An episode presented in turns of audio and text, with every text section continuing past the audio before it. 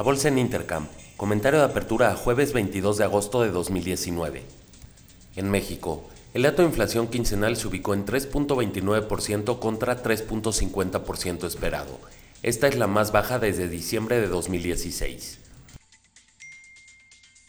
Azur recibe una multa de 72 millones de pesos por prácticas monopólicas.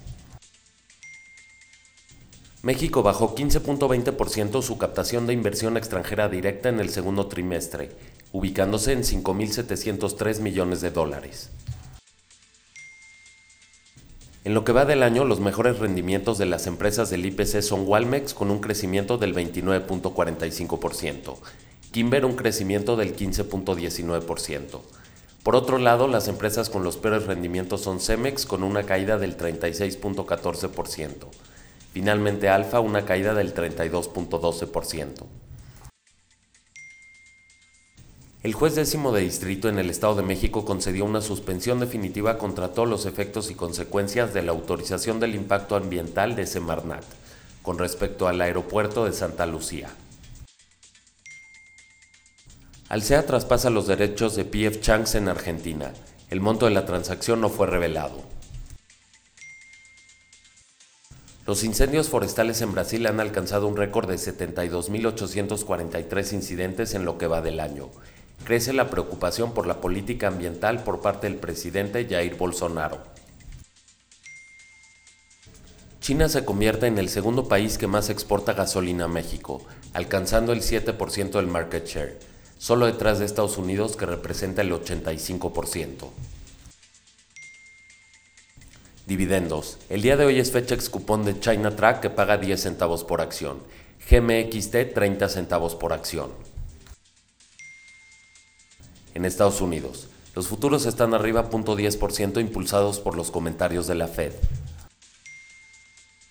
Las solicitudes iniciales de desempleo mejora lo esperado, ubicándose en 209.000 contra 216.000 esperado.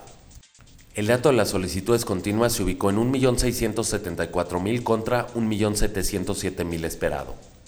A las 8.45 conoceremos el confort del consumidor de Bloomberg, las expectativas económicas de Bloomberg, el Market PMI de manufactura, Market PMI de servicios y Market PMI compuesto.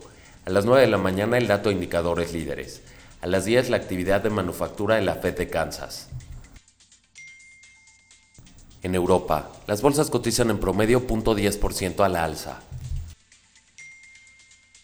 El Market PMI de manufactura, el Market PMI de servicios y el Market PMI compuesto salió mejor a lo esperado en Francia, Alemania y la eurozona.